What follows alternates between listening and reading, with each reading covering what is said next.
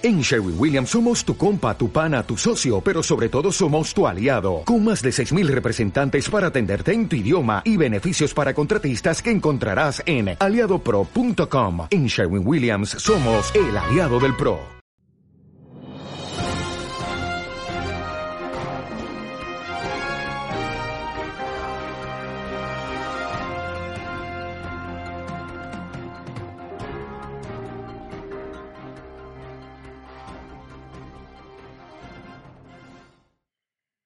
Chicos, ¿cómo están?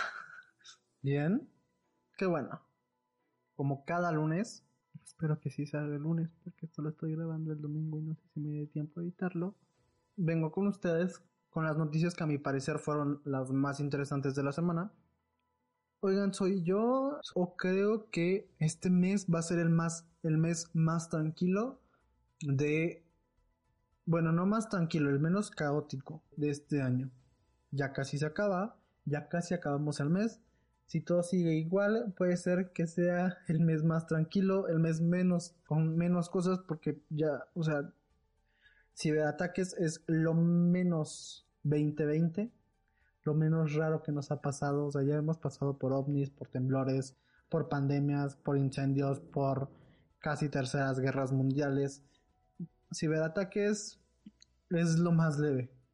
De igual manera, Hoy es lunes, inicio de semana, hay que tener una semana bien chingona, bien productiva. No podemos cambiar muchas cosas que están pasando, pero sí podemos cambiar qué hacemos durante esta semana para que nos sintamos satisfechos con nosotros mismos y sintamos que hicimos algo, porque muchas personas dejamos atrás una rutina de trabajo que teníamos y nos sentimos mal por porque sentimos que ya no hacemos nada. Entonces, y como cada semana hasta que este pedo se pase, empecemos con las noticias de qué está pasando en el mundo con respecto a la pandemia y la vacuna. Y es que en estos momentos los tres laboratorios principales y más avanzados en esta lucha están realizando pruebas y se encuentran en fase 3 del desarrollo de la vacuna. Asimismo, el laboratorio Pfizer, que eh, la semana pasada lo pronuncié mal, lo pronuncié Cypher, pero es que yo en mi mente eso era una PZ y no sé, está raro. El laboratorio Pfizer, con colaboración con el laboratorio BioNTech, anunciaron que si todo sigue marchando de la manera que ha ido marchando hasta ahora, en otoño estarían lanzando una vacuna de emergencia que solo sería para la población de alto riesgo. Y es que si ustedes se preguntan por qué se están tardando tanto con el desarrollo de la vacuna, es porque se debe analizar con todos y cada uno de las personas que hay, ya sea tipos de sangre, si estas, si estas personas están enfermas de diabetes, de cáncer, de sida, de, todo, todo, todo este tipo de personas con una enfermedad u otra y deben de asegurarse de que la vacuna no les afecte. Y sí, se están aprobando cosas más rápido de lo normal y es que se le está dando máxima prioridad a las investigaciones para que esto salga súper rápido. Entonces probablemente en unos meses estaremos viendo que los adultos mayores de 60 años se estarían vacunando y principalmente políticos porque como se los mencioné anteriormente casi todos los políticos son de bastante edad. Y bueno siguiendo con la línea del coronavirus del coronavirus se han anunciado ciberespías en esta lucha contra este virus. Y es que un grupo internacional de servicios de seguridad de tres países el Centro de Ciberseguridad Nacional de Reino Unido el Establecimiento Canadiense de Seguridad de las Comunicaciones, la Agencia de Seguridad de Infraestructura de Seguridad Cibernética del Departamento de Seguridad Nacional de Estados Unidos y la Agencia de Seguridad Nacional de los Estados Unidos han denunciado intentos de hackeo a los usuarios de estos laboratorios.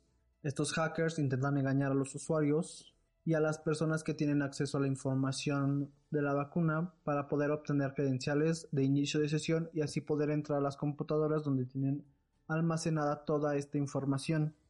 De acuerdo con un informe de AstraZeneca, así han vulnerado varios de sus equipos y han tenido que ser reemplazados. Y se preguntan quién puede ser el responsable de este hackeo, pues según el informe emitido por las agencias de seguridad, tienen más del 95% de certeza de que se trata de una organización que es por parte de los servicios de inteligencia rusos con los que se podría explicar por qué los avances de Rusia son muy parecidos a los de otros laboratorios. Puede ser que Rusia no quiera depender de países como Estados Unidos para obtener la vacuna, y que no debería de, pero son temas de diferencias políticas. Aunque el embajador ruso ya salió a negarlo todo, obviamente, pero si ustedes se preguntan por qué no se ha hecho esta red de información compartida para que se encuentre más rápido la vacuna, déjenme decirles que sí la hay, iniciada por el gobierno federal de los Estados Unidos para facilitar y acelerar el desarrollo, fabricación, distribución de vacunas, terapias y diagnósticos COVID-19 a través de la unión de la iniciativa pública y privada. la operación se llama Warp Speed o Operación Velocidad Máxima. De igual manera, Kirill Mitriev, no sé cómo se pronuncia, director del Fondo Ruso de Investigaciones Directas, salió a informar que la vacuna contra el COVID-19 que han estado desarrollando ha tenido resultados favorables en sus primeros ensayos, por lo que cree que estará lista antes de octubre de este año. Pronostican tener 30 millones de dosis de una vacuna experimental doméstica y el siguiente año fabricar más de 170 millones para los ciudadanos rusos. Y mientras esto pasa, también se ha dado a conocer que Estados Unidos ha dado 1.3 billones de dólares, 1.300 millones de dólares, al laboratorio AstraZeneca para garantizar 300 millones de dosis de la vacuna. 300 millones de dosis de la vacuna. Y de hecho, esta semana igual se anunció que Estados Unidos, a través del programa de velocidad máxima, entregó 1.600 millones de dólares al laboratorio Novavax, un laboratorio estadounidense con el cual el dinero va a ser usado para realizar las pruebas de la fase 3 de la vacuna de este laboratorio. Podemos ver que Estados Unidos se está blindando por todos lados para ser el primero en obtener la vacuna contra el coronavirus. Por su parte, México sería uno de los primeros países en obtener la vacuna, básicamente por ser vecino y socio comercial de Estados Unidos. Pero tranquilos, no todos son favores, ya que México igual ha estado en pláticas para obtener la vacuna con diversos laboratorios y en cuestión de logística, gobiernos se van a encargar de la distribución de la vacuna. Así es, puede que Estados Unidos mande aviones de la Fuerza Aérea Americana a traer vacunas hasta la parte del mundo donde se encuentran. Esperemos que México haga lo mismo. Y bueno, ya en caliente con los temas de ciberataques, que me hackean Twitter. Y es que la red social recibió un ataque masivo a sus más grandes usuarios, llámense personas o compañías. Entre 130 de las cuentas más importantes lograron vulnerar 45, entre ellas personajes como Jeff Bezos, fundador y CEO de Amazon, Bill Gates, uno de los fundadores de este monopolio llamado Microsoft, Elon Musk, director de Tesla Motors, y celebridades como Kanye West, políticos como Barack Obama y Joe Biden, y compañías como Apple y Uber. Horas después, Twitter informó que fue un ataque coordinado dirigido contra sus empleados con acceso a sistemas y herramientas internos, diciendo, sabemos que utilizaron este acceso para tomar el control de muchas cuentas altamente visibles, incluidas las verificadas, y tuitear en su nombre dijo la compañía en una serie de tweets. El fin de estos hackeos fue tuitear tweets que decían que iban a regresar algo a la comunidad y por cada mil dólares en Bitcoin que se depositaran a direcciones random, ellos iban a regresar dos mil dólares. Todos los tweets estuvieron arriba por un par de minutos y fueron eliminados. Hasta el momento no hay una cifra exacta en cuánto dinero fue depositado, pues al momento de llegar a la cuenta destino esta criptomoneda era redireccionada a otras cuentas. Por el hecho de que fueron hackeados funcionarios públicos de alto rango en Estados Unidos, el FBI tomó cartas en el asunto y dio un comunicado de que ya estaban investigando a los responsables de estos actos, diciendo, somos conscientes del incidente de seguridad de hoy que involucra varias cuentas de Twitter, pertenecientes a personas de alto perfil. Las cuentas parecen haber sido comprometidas para perpetrar el fraude de criptomonedas, decían en un comunicado. Aconsejamos al público de no caer como víctima de esta estafa al enviar criptomonedas o dinero en relación con este incidente, añadió. Por su parte, Twitter reconoció también el daño que esto puede ser, que esto puede tener en su reputación, diciendo: Estamos avergonzados, decepcionados y sobre todo lo sentimos. Sabemos que necesitamos recuperar su confianza y apoyaremos todos los esfuerzos realizados para que los responsables comparezcan ante la justicia fue algo bastante extraño porque yo justamente eh, me metía, ese día me metí a Twitter, porque justamente el miércoles que pasó todo esto, agarré mi teléfono normal, me metí a Twitter y vi el tweet de Elon Musk, Básicamente todos los mensajes eran casi los mismos, diciendo estoy regresando algo a la comunidad.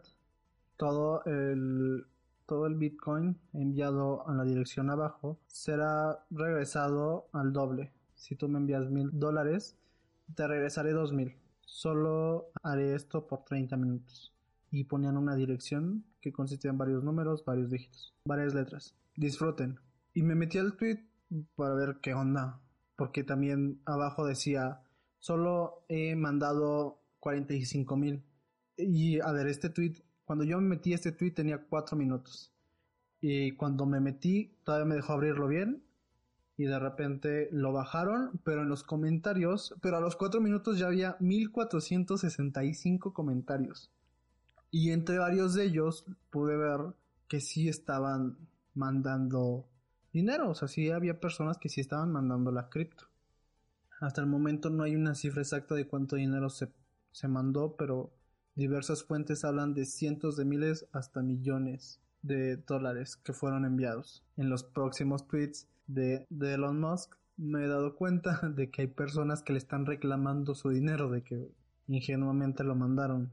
Pero pues pónganse a pensar, Elon Musk no se hizo la persona, una de las personas más ricas del mundo regalando su dinero nada más así como así. O sea, creo que hay un poquito de, de incongruencia, pero justamente como nada más les dieron 30 minutos, este sentido de urgencia que les hicieron tener fue como de primero lo mando y ya después investigo. Y realmente no. No caigan en, este tipo de estafas. Primero investiguen y después ya dense cuenta de, de si es cierto o no. Y siguiendo con los temas de política, Kanye West y siguiendo con temas de política, Kanye West sigue con la idea de postularse como presidente de los Estados Unidos. Y el día de hoy, justamente antes de grabar esto, tuvo su primer meeting, pero durante la semana se estuvo contradiciendo, diciendo que iba a dejar en la postulación y se salía. Como ya se los había dicho antes, Kanye West tiene un trastorno de bipolaridad. Entonces eso puede explicar por qué durante la semana estuvo diciendo como de ya no y el viernes dijo como de no, sí es cierto. Se informó que el 15 de julio West permaneció en la carrera después de presentar su primer papeleo oficial ante la Comisión Federal de Elecciones. O sea, ya se registró. Supuestamente ya no se podía. No sé qué pase después de esto. No sé, no sé bien qué, qué salgan a decir la, la Comisión Federal de Elecciones de Estados Unidos. Veremos. Pero ahora, según ABC News, Kanye anunció su primer meeting en el Exquist Event Center en North Charleston este domingo a las 5 pm. Incluido un evento de prensa previo al meeting, un comunicado de prensa señaló que el evento es solo para invitados registrados y que los asistentes deberán registrarse en el nuevo sitio web de la campaña del rapero, kanye2020.country. También deberán firmar un formulario de extensión de responsabilidad por coronavirus, así como preservar el distanciamiento social y usar una mascarilla, un cubrebocas.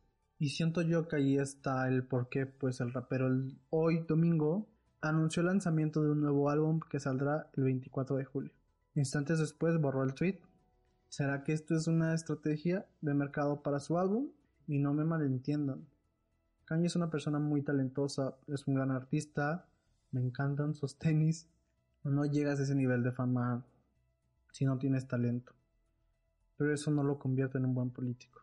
Y tocando el tema de celebridades, el pasado 13 de julio, la policía del condado de Ventura en California, Estados Unidos, informó el hallazgo de un cuerpo femenino cerca del lago Piru, que es lugar donde desapareció Naya Rivera, exintegrante de la serie Glee. El cuerpo fue encontrado sin vida, sin chalecos salvavidas y sin rasgos de violencia o suicidio.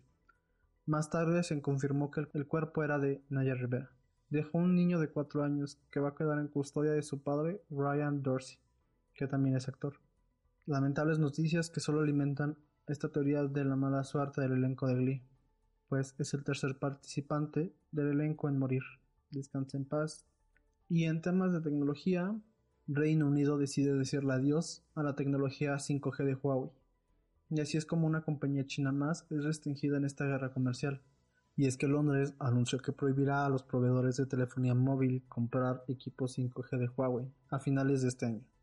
y tendrán que haber desinstalado todo su kit 5G de sus redes para 2027. O sea, hace las antenas que van a transmitir esta red 5G que es súper rápida. El gobierno había dicho en enero que Huawei podía ser parte del proyecto 5G, pero cambiaron de opinión. Y al parecer las preocupaciones de que Huawei sea usado por el gobierno chino para espiar van a la alza. Por su parte, el secretario de Cultura de Reino Unido, Oliver Dowden, dijo que esto retrasaría entre 2 y 3 años la implementación de esta tecnología en esa parte del mundo y habría costos adicionales por hasta 2.500 millones de dólares. Y hablando de vetos, un vocero de la Casa Blanca informó que es cuestión de semanas para que el gobierno americano un bloqueo a la aplicación TikTok en dicho país, con lo que Estados Unidos se uniría a la India, Hong Kong y Australia en los países que ponen dichas restricciones a esta aplicación. Veremos cómo se va desarrollando esta situación y justamente esta guerra comercial que inició Estados Unidos, que ya se está llevando a muchas empresas chinas, pero China no tiene fama de ser muy liberal. Por su parte, Facebook ya anunció la competencia de TikTok, que se llamará Reels, y ya hay reportes de la aparición en Brasil. Y en las próximas semanas veremos cómo se va extendiendo al resto del mundo. Si esto sucede, ahí me van a encontrar, seguramente en Reels. Tenía muchas ganas de hacer, eh, no, no tenía ganas de hacer una cuenta de TikTok, pero pues algo no me terminaba de convencer. Reels seguramente lo hará, ya que va a ser como una extensión de Instagram. Y ya terminando con las noticias internacionales y con algo un poquito más positivo, la NASA y SpaceX ya pusieron fecha de retorno de la cápsula Crew Dragon a la Tierra, dando fecha de regreso el 2 de agosto. Los astronautas dejarán la Estación Espacial Internacional el 1 de agosto y llegarán a la Tierra un día después. Esto luego de que concluyeran los trabajos de mantenimiento e investigación en la Estación Espacial Internacional. Y en noticias nacionales, donde no hubo cosas muy interesantes, dijo Israel sin saber lo que se venía. No hubo nada que resaltar, pues de las noticias más importantes fue la extradición de Emilio Lozoya, exdirector de Pemex, durante la administración de Enrique Peña Nieto al país. La Fiscalía General de la República confirmó la colaboración de Lozoya en las investigaciones de los casos de, corrupción de Odebrecht, con lo que podrían caer varios corruptos de la administración peñista. Y está bien, está bien, pero no resalta mucho porque básicamente estamos viviendo una plena pandemia y eh, Morena lo celebró bastante. Está bien, si es corrupto, que caiga y que caigan todos los que tengan que caer. No hay mucho que decir, pero pues estamos en una plena pandemia y los casos de corrupción creo que no, no resaltan mucho en estos momentos. En cosas nacionales, en un tuit Pedrito Sola dio a conocer su preocupación por el país y por todas las noticias que todos los días salían negativas y Twitter intentó cancelar esta red AMLO que, o sea, si no estás con el presidente estás en contra de él y de hecho Pedrito Sola ni siquiera dijo nada en, en contra del presidente, nada más manifestó su preocupación por el país como la tenemos todos. Y sí, lo intentaron cancelar. Y esta cultura de la cancelación que ya le pasó a Chumel Torres, tarde o temprano se va a caer. Pues se la pasan cancelando cosas bien pendejas. Saben, por cualquier pendejada te quieren cancelar. A Paco de Miguel lo intentaron cancelar por, por, un tweet. Entonces, mientras más absurdos sean los motivos, menos caso van a tener. Y de hecho, pues ya, ya se están ganando a varios como de, güey, ya no les hagan caso, mucha gente, sin nada que hacer. Y sí es cierto. No puedes cancelar a alguien por un tweet, por favor. Por otro lado, y ya para despedir las noticias, el cartel Jalisco Nueva Generación dio a conocer videos este fin de semana. Qué miedo. Pero no voy a mencionar nada más al respecto, básicamente porque tengo esto que se llama que se llama eh, ganas de vivir pero las imágenes son muy aterradoras si te interesa saber un poco más búscalas están en todos lados pero no voy a mencionar nada de eso. Y pues ya son las noticias que a mi parecer fueron las más importantes. Eso sería todo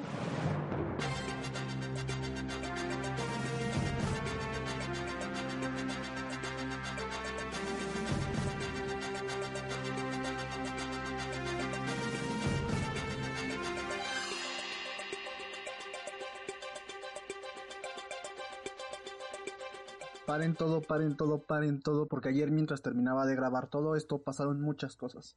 Y es que pasaron cuatro cosas muy importantes. Primero, ¿cómo le fue a Kanye en su meeting a la candidatura presidencial? Pues el rapero Kanye West protagonizó este domingo su primer acto de campaña tras anunciar su candidatura a la presidencia de Estados Unidos. Un peculiar mitin en Carolina del Sur, en el que propuso premiar con un millón de dólares a quien tenga un bebé y generó polémica con unos comentarios sobre la esclavitud. Vestido con un chaleco antibalas con la palabra seguridad escrita adelante, el rapero dio a conocer ante cientos de personas que estaban obligadas a, a, llevar mascarilla para protegerse de posibles contagios de coronavirus, que eso está excelente, algo que Donald Trump no hizo, preguntando desde la audiencia sobre el aborto, se puso a llorar al recordar cómo su padre quiso interrumpir el embarazo de su madre, y que él pensó en hacer lo mismo cuando su esposa, Kim Kardashian, quedó embarazada. Casi maté a mi hija, dijo. El rapero precisó que cree que el aborto debe de ser legal, pero propuso algo llamado aumento máximo, que consistiría en dar un millón de dólares, o algo por el estilo, a las personas que tuvieran un bebé para disuadirlas de interrumpir su embarazo. ¿Se imaginan a Kim Kardashian como primera dama? Kanye se pronunció además en contra de un mayor control de armas, al afirmar que disparar pistolas es divertido y que si la gente dejara de tener armas otros países podrían invadir Estados Unidos y esclavizar a su población. Hazme el bendito favor. Nada más en 2019 hubo 41 tiroteos y un total de 211 muertos. Pues no creo que hayan sido por diversión, claro. Y además, Estados Unidos tiene el ejército más poderoso del mundo. Como ya lo había mencionado antes, Kanye registró la semana pasada su comité de campaña electoral en la Comisión Federal de Elecciones y bautizó su partido como BDY por las abreviaturas de Birthday, cumpleaños en español, porque según dijo a Forbes, cuando gane las elecciones será el cumpleaños de todo el mundo. Y bueno, pasando con la siguiente noticia que pasó ayer, está en México, y es que el Instituto Mexicano del Seguro Social informó que la tarde del domingo pasado, el director general del organismo, Zoe Robledo, un colaborador y el conductor del vehículo sufrieron un accidente automovilístico en el libramiento sur federal de Tuxtla Gutiérrez, Chiapas, en la carretera Aeropuerto Internacional Ángel Albino Corso. Mediante un comunicado se indicó que tanto el titular del IMSS como las personas que lo acompañaban sufrieron diversas fracturas y se encuentran en revisión médica las fotos que salieron ayer por la noche, cuando yo empecé a ver la nota, se veían dos camionetas y un carro pequeño destrozados. Esperemos que esté bien y esperemos que no, no haya pasado a mayores y nada más en unas fracturas. Recordemos que el titular del IMSS recién se había curado de estar enfermo de coronavirus. Y pasando a la siguiente nota que también tuvo impacto ayer aquí en México, a través de su cuenta de Twitter, el periodista Joaquín López Dóriga adelantaba que era un hecho que el hasta ahora secretario de Comunicaciones y Transportes, Javier Jiménez Espriu, había dejado su puesto. Además, el periodista mexicano también agregó a sus publicaciones que esa decisión estaría contextualizada con la exigencia del gobernador de Baja California, Jaime Bonilla, quien señaló el pasado 9 de julio habría pedido la renuncia de Javier Jiménez Espriu a la titularidad de la Secretaría de Comunicaciones y Transportes, al denunciar el atropello del derecho al libre tránsito en la caseta de la autopista escénica de Tijuana. Y es que en sus, en sus promesas tontas, Jaime Bonilla se le hizo fácil tomar el control de una caseta de cuota y permitir el libre tránsito.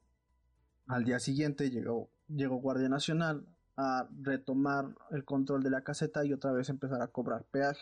La mañana de este lunes, el presidente Andrés Manuel López Obrador dijo no tener información certera sobre esta posible renuncia y aseguró que se va a reunir con Jiménez Espriu entre lunes y martes, entre hoy y mañana, para aclarar este asunto.